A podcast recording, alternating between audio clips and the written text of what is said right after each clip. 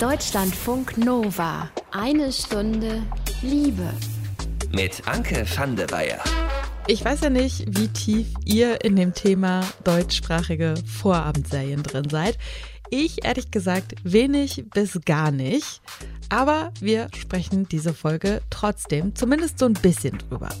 Aktuell wird über gute Zeiten, schlechte Zeiten, also über GZSZ diskutiert, weil Merle in der Serie 16 Jahre alt ungewollt schwanger geworden ist und sie eine Abtreibung vornehmen lassen möchte. Ihr Freund Jonas ist in der Serie Anfang 20 und der will das Kind mit ihr bekommen. Alles okay? Wenn es ein Fehler ist, ein Baby ist krass. Klar, und ich habe auch echt Schiss davor, aber mir geht das hier alles viel zu schnell. Bitte lass uns die Abtreibung verschieben. Warum sprechen wir über GZSZ? Weil es tatsächlich ein großes Thema ist, wenn eine so populäre Serie eine Abtreibung thematisiert. Wie Abtreibungen im Film und im Fernsehen dargestellt werden und was da die Muster sind und was der männliche Blick, der Male Gaze damit zu tun hat, das bespreche ich heute mit der Filmemacherin und Kulturwissenschaftlerin Franzis Kabisch. Die forscht nämlich dazu, wie Abtreibung in Filmen und Serien dargestellt wird. Und eins kann ich euch jetzt schon sagen, wenn ihr denkt, dass das kaum vorkommt, das habe ich vor dieser Episode auch gedacht. Es gibt aber wirklich viel mehr davon, als wir denken. Schön, dass ihr dabei seid. Deutschlandfunk Nova. Ich habe eben schon gesagt, Franzis forscht dazu, wie Abtreibungen in Filmen und Serien dargestellt werden. Sie ist gerade auch dabei, eine Promotion zu dem Thema auf den Weg zu bringen und sie sammelt auch bemerkenswerte Szenen aus Filmen und Serien auf ihrem Instagram-Kanal. Der heißt Abortion TV.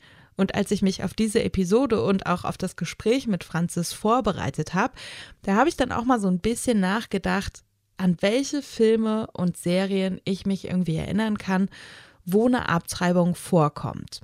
Und vielleicht haben auch einige von euch die Serie Sex Education gesehen. Die gibt's zum Stream auf Netflix und in der ersten Staffel, da hat eine der Hauptfiguren, Maeve, eine Abtreibung. Sie bekommt da nicht nur Support von ihrem guten Freund Otis, sondern auch in der Klinik selbst von anderen anwesenden Frauen. Und ich fand das wirklich eine sehr schöne und sehr überraschende Darstellung.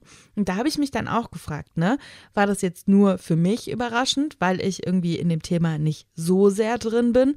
Oder ist es wirklich so neu und so modern und so zeitgemäß, wie mir das eben vorgekommen ist? Ich wollte deswegen von Franzis erstmal wissen, ob es so typische Muster gibt, nach denen Abtreibungen üblicherweise dargestellt werden tatsächlich gibt es so eine typische Abfolge, natürlich nicht immer, aber sehr oft ist, dass wir sehen, oh, Schwangerschaftstest positiv, Drama. Dann sehen wir sie irgendwie alleine durch die Gegend fahren und sie schaut lethargisch aus dem Fenster, was natürlich so zeigen soll, sie ist verunsichert, sie weiß nicht, was sie machen soll. Ganz oft trifft sie dann auch irgendwie auf andere Mütter, die schon Babys haben oder sie sieht irgendwie einen Spielplatz und guckt diese Kinder an und weiß nicht genau, ach, das wäre doch auch schön oder nicht oder so. Dann sehen wir sie aber oft schon im Wartezimmer, also natürlich auch manchmal nach Gesprächen mit diversen ähm, Leuten aus ihrem Umfeld.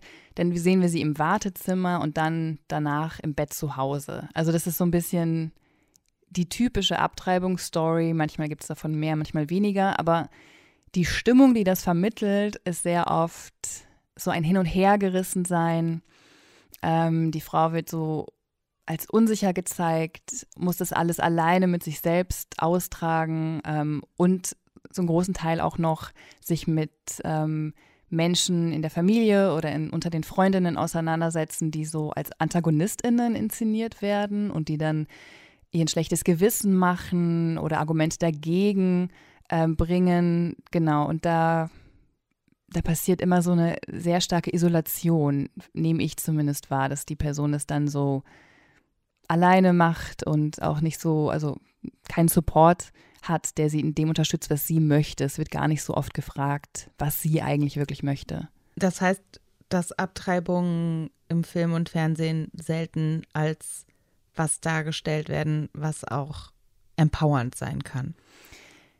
In den USA und in anderen englischsprachigen Ländern, also in Australien oder Großbritannien, habe ich das jetzt schon wahrgenommen. Also da gibt es ähm, zum Teil einen größeren Fokus auf die Person selbst. Ähm, Es gibt mehr Szenen, in der sie dann auch wirklich sagt, was sie möchte oder mit Freundinnen darüber spricht, was sie möchte und ihr zugehört wird. Da gibt es schon oft auch doch empowernde ähm, Darstellungen, in der die Person als ähm, überzeugt dargestellt wird, dass sie weiß, was sie möchte, dass ihre Entscheidung nicht angezweifelt wird. Und diese Darstellungen sind auch empowernd in dem Sinne, als dass ähm, wirklich richtige Informationen über den Ablauf vermittelt werden, weil es oft auch so verfälscht wird. Es wird nicht ganz gezeigt, ähm, dass da Barrieren dazu gehören wie Finanzierung oder man muss lange anreisen oder es gibt ähm, eben Konflikte in den Beziehungen etc. Und vor allem in den USA, es gab jetzt gerade einen Film, der dieses Jahr rausgekommen ist, der heißt Never, Rarely, Sometimes, Always. Und da wird super genau gezeigt, was eigentlich alles dazugehört. Ähm, da gibt es eine 17-Jährige, die ungewollt schwanger ist und die muss dann, weil sie auf dem Land lebt, in die, in, nach New York fahren und ist dann drei Tage dort, ähm, muss von einer Klinik zur nächsten. Also es, es zeigt wirklich auch ernsthaft und natürlich auch traurig auf eine Art, was da alles dazugehört. Aber es ist eine der wenigen Darstellungen, ähm, wo die Person selber trotzdem in dem gehört wird, was sie möchte. Äh, und aber auch gezeigt wird zu dem, was alles ja politisch dazugehört, irgendwie, sich ähm, das dann, also eine Schwangerschaft auch einfach abbrechen zu können. Kannst du was dazu sagen, wer die Personen sind, die ähm, bei der Abtreibung inszeniert werden, also die eine Abtreibung haben? Also so wie ich es jetzt bisher bemerkt habe, sind es hauptsächlich eher junge Frauen, die ähm, dann sozusagen verzweifelt sind, weil sie ihr Leben noch gar nicht richtig aufgebaut haben oder vielleicht auch nicht ein, äh, das richtige Umfeld haben. Sehr selten sind es auch mal Mütter, die vielleicht überfordert sind von der schon Familie und Kindern etc. Und was mir überhaupt auffällt, ist, dass es halt immer Frauen, also es werden immer Frauen gezeigt. Es wird nie gezeigt, dass ähm, Transmänner auch schwanger werden können oder Menschen, die nicht binär sind, sich gar keinem Geschlecht zuordnen, aber eine Gebärmutter haben. Also es ist sehr darauf fokussiert, die ja, die ungewollt schwangere Frau zu zeigen. Und da würde ich mir natürlich auch wünschen, dass es ein bisschen mehr Diversität gibt, aber ich glaube, das Fernsehen ist da noch ein bisschen, hinkt da noch extrem hinterher. Also es tut sich so ein bisschen was aber so richtig divers und vor allen Dingen auch realitätsnah ist die Darstellung von Abtreibungen in Filmen und Serien oft nicht, was teilweise auch wirklich einfach daran liegt, dass man eben auf Drama aus ist und dass dann eben die nicht so super krassen Geschichten hinten überfallen. Deutschlandfunk Nova. Eine Stunde Liebe. Wir haben eben schon besprochen, es ändert sich so langsam ein bisschen was. Aber oft sind es halt immer noch weiße, junge Cis-Frauen, die eine Abtreibung haben. Also zumindest in eben Filmen und Serien. Ich wollte von Franzis wissen, ob das dann meistens der Hauptstrang der Handlung ist in diesem Film oder in dieser Serie.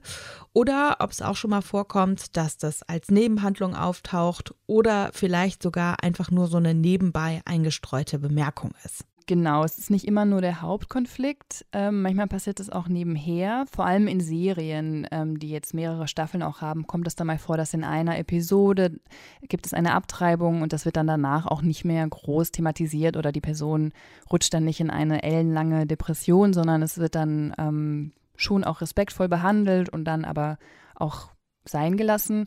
Und in vielen Filmen und Serien nehme ich es auch, weil in letzter Zeit das nebenher erwähnt wird, ja, ich hatte ja auch mal eine Abtreibung oder so etwas ähnliches. Und ich glaube, dass das vor allem in den USA gerade sehr viel mit der Trump-Präsidentschaft auch zu tun hat, wo die reproduktiven Rechte sehr stark in Gefahr sind. Ähm, und je mehr darüber gesprochen wird, auch in der Popkultur, desto mehr wird es natürlich normalisiert und auch entstigmatisiert. Und da hilft es, wenn man es ohne großes Drama auch einfach mal erwähnt und die Person ist aber total, ähm, ja, gesund in dem Sinne, also hat nicht darunter gelitten.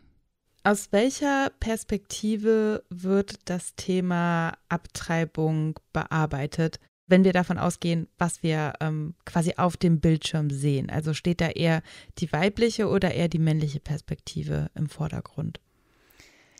In den meisten Fällen würde ich sagen, ist es ein männlicher Blick, ähm, der auf Abtreibung gerichtet wird. In der Filmwissenschaft nennt man das auch The Male Gaze. Und es kommt einfach daher, dass in der Filmindustrie, aber auch in Serienproduktionen die meisten Positionen, die darüber bestimmen, was da reinkommt, männlich besetzt sind. Also von Drehbuch über Regie bis hin zu Kamera und Schnitt. Dadurch, dass es einfach sehr lange hauptsächlich Männer waren, ist die Perspektive, von der erzählt und gezeigt wird, auch eine männliche. Und auch wenn jetzt zum Beispiel bei GZSZ mal eine Frau die Regie führt, ist es trotzdem, finde ich, eingebettet eher in so einen ja eine eher patriarchale Erzählstruktur. Und ähm, das prägt natürlich auch extrem, wie, also in den meisten Fällen dann diese Frau, die ungewollt schwanger ist, auch dargestellt wird. Ähm, also ich finde dieser Male Gaze dass dadurch viel passiert ist, dass die Frau selber eher so, man, also wir schauen sozusagen auf die Frau und sie wird dadurch eher passiv gezeigt und als Objekt gezeigt. Ähm, aber seltener sehen wir sie selbst handelnd, selbst entscheidend aus ihrer Perspektive sozusagen hilfesuchend und das in die Hand nehmend.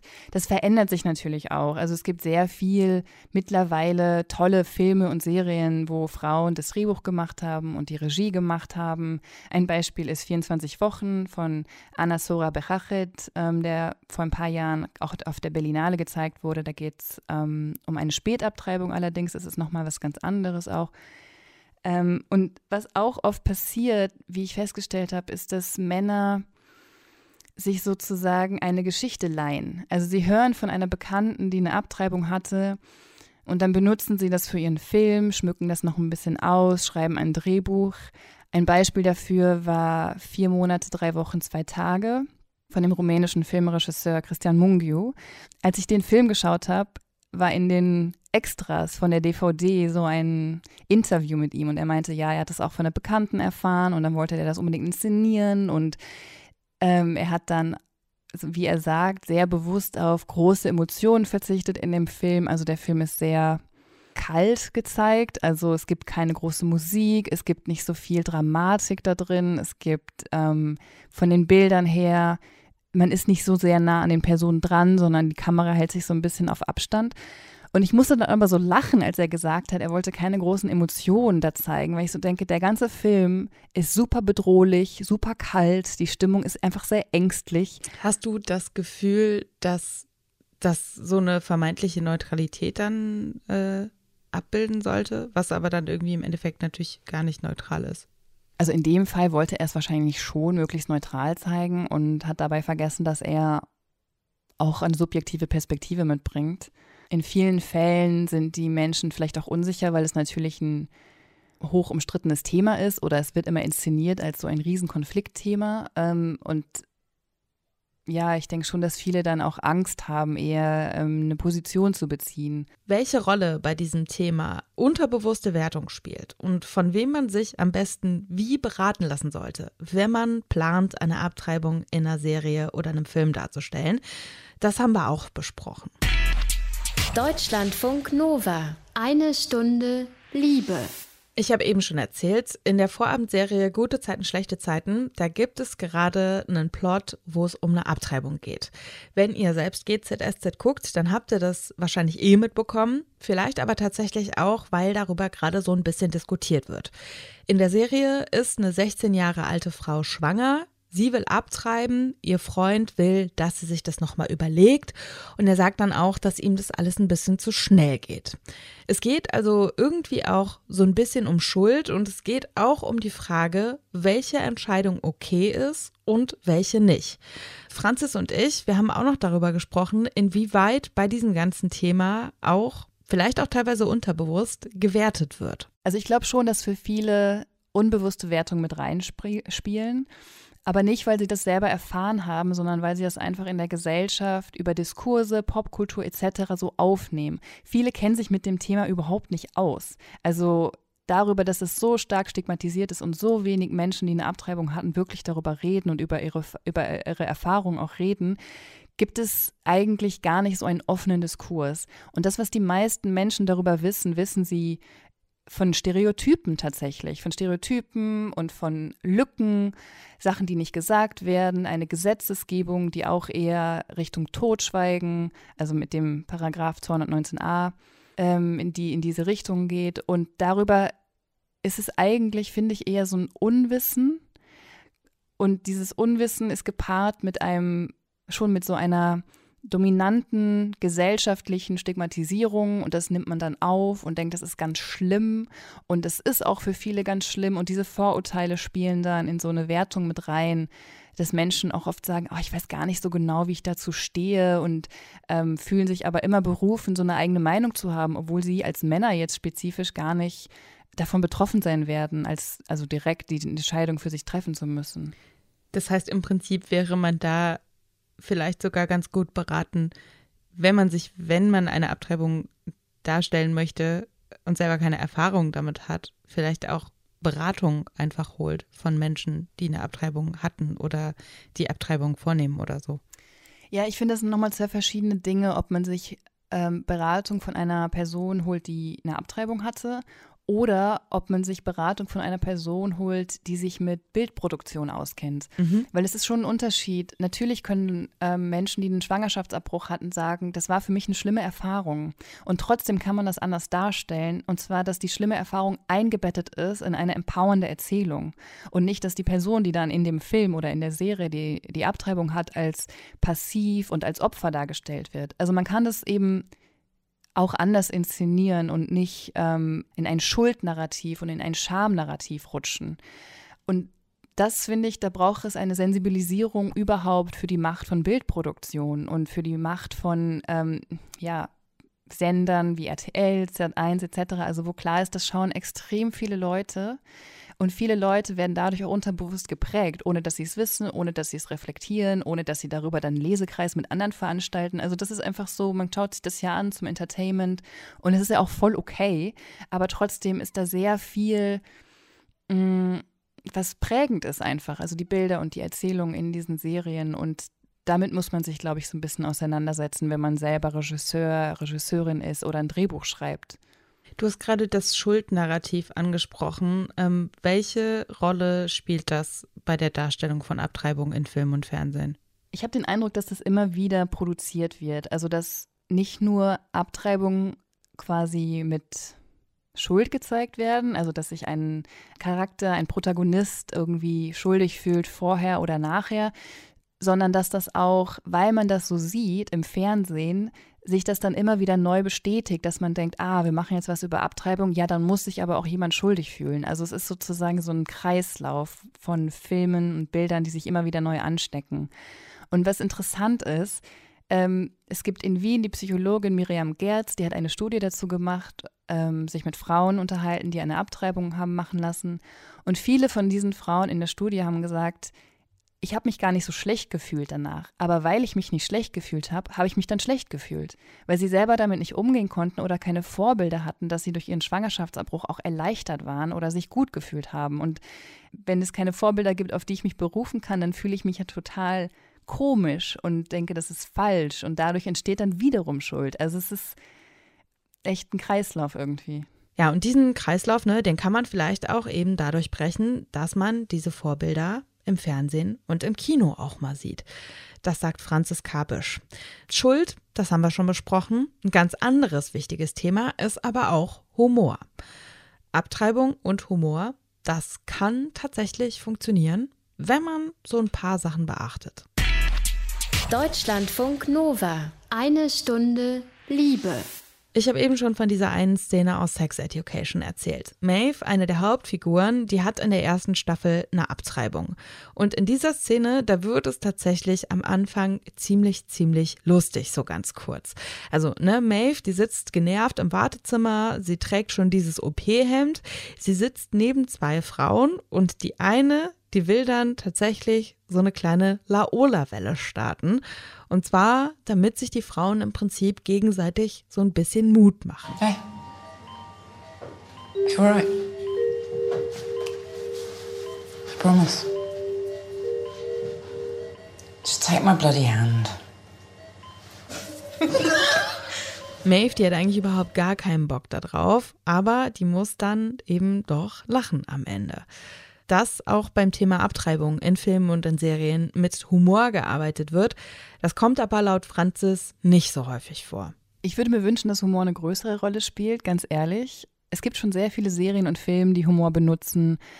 nicht, weil sie sich über Abtreibungen lächerlich machen oder weil sie sich über diese Person lächerlich machen, sondern weil klar wird, aus der Perspektive selber kann einfach mit Humor sehr viel gemacht werden. Humor ist einfach eine Coping-Strategie. Humor hilft auch, sich selbst zu empowern und zu sagen, hey, das ist eine schwierige Entscheidung für mich oder es war ein schwieriges Erlebnis für mich, aber ich muss da nicht in eine Trauer rutschen, ich muss nicht in eine Depression rutschen, ich kann das auch leicht angehen oder ich kann es auflockern. Und das, das sehen wir einfach schon in zum Beispiel Serien wie Sex Education, Glow, Please Like Me, dass da ähm, an das Thema nicht mit so einer Schwere herangegangen wird. Und ich finde, dass das hilft. Es hilft einfach sich selbst, wenn man auch in der Situation dann ist, zu sagen, hey, ich kann da auch drüber lachen.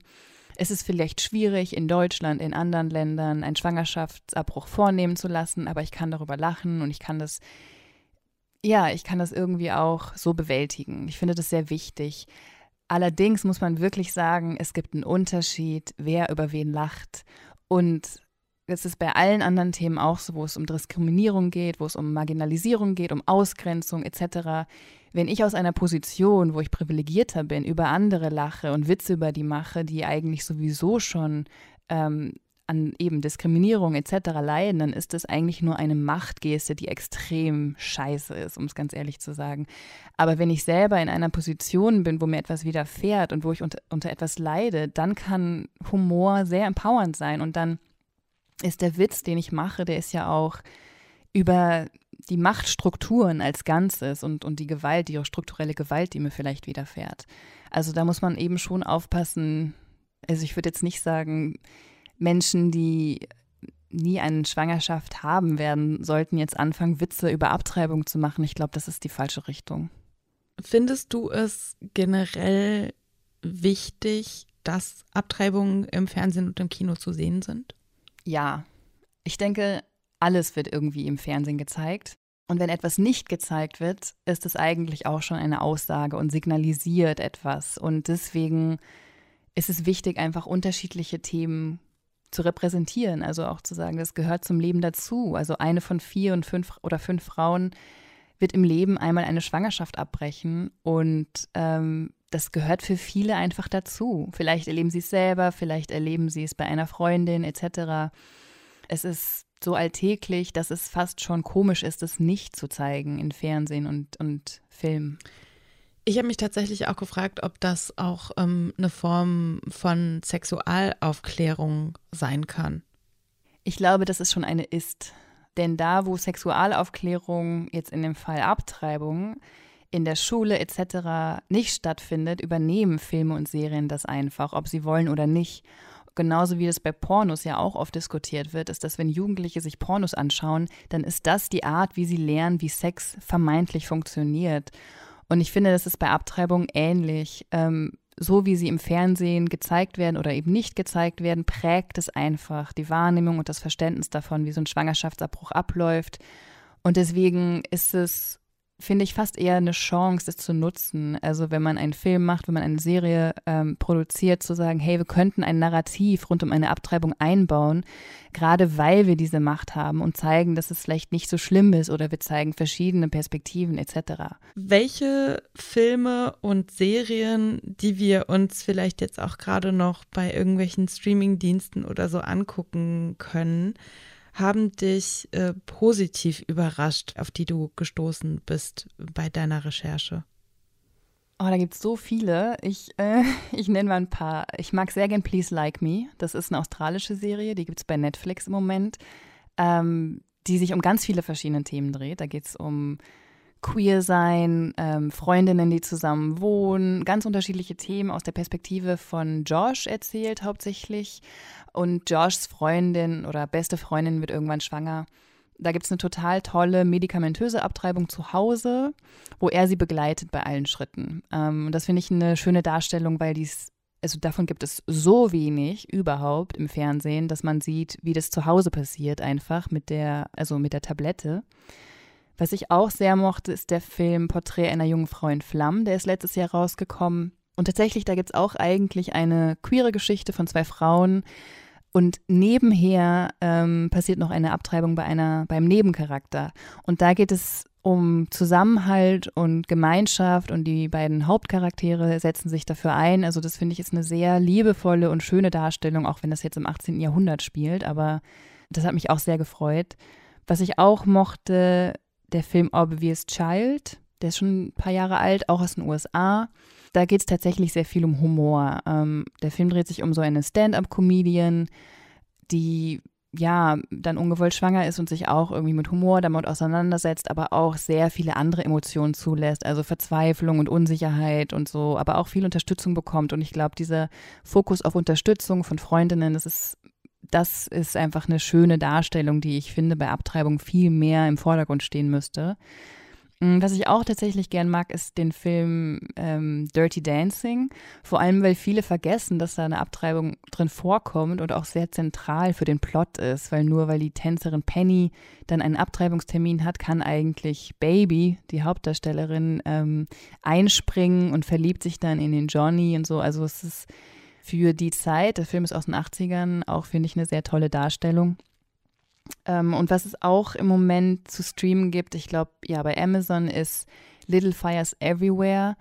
Das basiert auf einem Buch von Celeste Ng und ist eine tolle Serie mit acht Folgen über Mutterschaft überhaupt. Also es geht um verschiedene Konstellationen von Familie und Muttersein und thematisiert die Einflüsse von Rassismus und Klassismus in die verschiedenen Familien ich finde es eine total tolle Serie, weil es sehr viele ähm, komplexe Themen gibt, die aber auch alle miteinander verwoben sind. Und in einer Folge gibt es auch eine Abtreibung. Genau, und da sehen wir die Komplexität in den USA, die damit reinspielt. Und eine Serie vielleicht noch ist The Letdown, ist auch eine australische Serie aus, ähm, äh, die gibt es auch bei Netflix. Und die Serie ist extrem lustig tatsächlich, dreht sich um Mutterschaft und Elternsein. Ähm, da haben die Hauptdarsteller oder die, die Protagonistin Audrey und ihr Mann, die haben gerade ihr erstes Baby bekommen und sind total überfordert.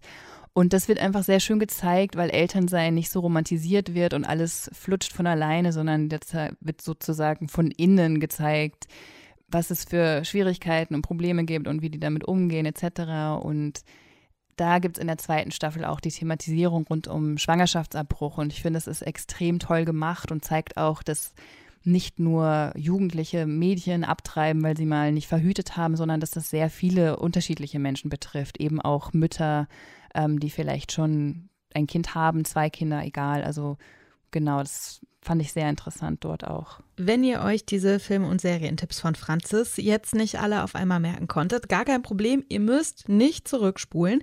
Ich habe euch die komplette Liste auch nochmal auf deutschlandfunknova.de gepackt. Deutschlandfunk Nova. Eine Stunde Liebe. Ich weiß nicht, wie es euch so geht, aber als ich noch in Sachen Online-Dating unterwegs war, da habe ich die Leute immer gerne schnell getroffen mit denen ich da geschrieben habe, weil ich irgendwie nicht so richtig Bock hatte, so auf ewig lange Brieffreundschaften, weil mir das irgendwie nicht so viel gegeben hat. Emma aus unserem Liebestagebuch, die macht es eigentlich auch so, dass sie die Leute, die sie online kennenlernt, dann äh, gerne schnell trifft. Aber aktuell ist es bei ihr ein bisschen anders, denn sie hat online jemanden kennengelernt, der gerade rumreist. Und deswegen ist ein schnelles Treffen natürlich nicht drin. Was das mit ihr macht im Moment, das erzählt sie in ihrem neuen Liebestagebuch. Ich hatte vor jetzt ungefähr vier Wochen ein Match mit einer Person im Online-Dating und diese eine Person lebt in einer offenen Beziehung und wir haben uns tatsächlich noch nicht getroffen, ähm, sondern wir schreiben uns seit ungefähr vier Wochen sehr viele schöne lange Nachrichten und wir haben uns bisher noch nicht getroffen, weil er den ganzen Monat jetzt schon in Deutschland unterwegs ist und überall herumreist und Freunde und Familie besucht. Und deswegen konnten wir uns nicht treffen. So. Aber wir wohnen in der gleichen Stadt, das heißt, äh, ein Treffen ist in Aussicht. Ja, genau. Wir haben das schon von vornherein angesprochen, dieses, oh Scheiße, das heißt, wir können uns jetzt aber erst in ein paar Wochen sehen, weil er ist unterwegs. Und dann habe ich ihm geschrieben, wir müssen echt aufpassen, dass wir diese Spannung beibehalten können, weil ich nämlich schon oft die Erfahrung gemacht habe, dass wenn man so lange miteinander schreibt und sich nicht trifft, dass irgendwann dieses Interesse abnimmt. Dann hat er auch darauf geantwortet, ja, die Erfahrung habe ich auch gemacht und dann lass uns doch mal schauen, dass wir diese Spannung beibehalten können. Und ich will dich auf jeden Fall voll gerne treffen. wir haben auch schon festgestellt, dass wir super viele Sachen gemeinsam machen könnten oder halt wir haben sehr viele oder einige gemeinsame Hobbys oder sehr viele gemeinsame Interessen. Ja, und wir schreiben uns sehr, sehr viele lange Nachrichten seitdem. Aber wir sexten nicht, sondern wir schreiben wirklich schöne Nachrichten über das, was wir erlebt haben, was uns beschäftigt hat. Wir haben Urlaubseindrücke miteinander geteilt oder Urlaubsfotos, was wir so gesehen oder erlebt haben. Und so in den letzten paar Nachrichten war es tatsächlich auch so, dass er anfing so zu schreiben, ach, ich träume gerade so ein bisschen vor mich her. Wer weiß, vielleicht sind wir an diesem und jenem Ort irgendwann mal gemeinsam und können uns diesen, weiß ich nicht, diesen Sonnenuntergang oder diese Landschaft oder was auch immer gemeinsam mal angucken. Und darauf habe ich geantwortet, äh, ja, dass ich träume halt auch so gerne sowas zusammen. Aber das ist überhaupt nicht vernünftig, was wir hier gerade machen. Aber trotzdem voll schön und total niedlich, so das so zu lesen. Aber ich habe dann schon meine Bedenken geäußert, dass es nicht so, so nice ist, wenn man, wenn man das so macht, bevor man sich zum ersten Mal getroffen hat. Schon so rumzuträumen oder sich vorzustellen, wenn man sich irgendwann mal trifft oder was man gemeinsam machen könnte, weil das nämlich genau diese Erwartungen schürt, die dann am Ende zu Enttäuschungen führen können. Und ich muss mich richtig doll zügeln, nicht irgendwelche Sachen jetzt da hinein zu projizieren oder irgendwelche Erwartungen oder irgendwelche, irgendwelche Sachen mir im Kopf auszumalen, was denn passieren wird, wenn wir uns das erste Mal sehen. Ja, also wir haben uns tatsächlich für in ein paar Tagen jetzt verabredet. Er kommt jetzt bald wieder und wir wollen uns dann wollen zusammen bouldern gehen oder klettern gehen. Und ich muss wirklich richtig doll in meinem Kopf eine Schranke runterlassen und sagen, nein, ich stelle mir jetzt nicht vor, was passiert, wenn wir uns treffen weil ich möchte nicht enttäuscht sein, wenn das dann doch nicht so eintritt, wie ich mir das so zusammenträume. Ähm, und das ist gerade eine richtig krasse Übung für mich, das mir so ein bisschen zu untersagen oder mich da so zu beschränken, darauf zu lenken, dass ich jetzt einfach meinen Alltag lebe oder andere Sachen erlebe, die jetzt passieren und wenn ich mich dann irgendwann mit ihm treffe, dann, dann ist es halt soweit. Dann kann ich mich auf diesen Moment einlassen, aber noch nicht jetzt. Genau, also wir treffen uns ja in ein paar Tagen wahrscheinlich und ich bin total gespannt, was passiert. Und ich denke, ich werde auch darüber berichten dann, ja. Es bleibt auf jeden Fall spannend bei Emma und wir bleiben da dran. Und wenn ihr so ganz prinzipiell Lust hättet, auch mal eure eigenen Liebes- und Sexgeschichten in unserem Liebestagebuch zu erzählen, dann könnt ihr euch sehr, sehr gerne melden. Einfach eine Mail schreiben an mail.deutschlandfunknova.de und die Mailadresse, das wisst ihr, die gilt wie immer auch für alle anderen Rückmeldungen. Erzählt auch gerne euren FreundInnen, wenn ihr den Podcast mögt. Empfehlt uns weiter, das hilft uns sehr und das freut uns uns natürlich auch. Und danke auch nochmal an Franzis Kabisch für das Gespräch. Wenn euch das Thema interessiert, wie Abtreibung in Filmen und in Serien dargestellt wird, dann guckt euch auf jeden Fall mal ihren Instagram-Account an. Der heißt Abortion TV. TV hinten, großes T, großes V. Und wie gesagt, die Film- und die Serienliste, die gibt es auch nochmal auf deutschlandfunknova.de. Das war eine Stunde Liebe. Ich bin Anke van de Weyer. Ich danke euch fürs Zuhören. Habt's gut. Deutschlandfunk Nova. Eine Stunde Liebe. Jeden Freitag um 20 Uhr. Mehr auf deutschlandfunknova.de.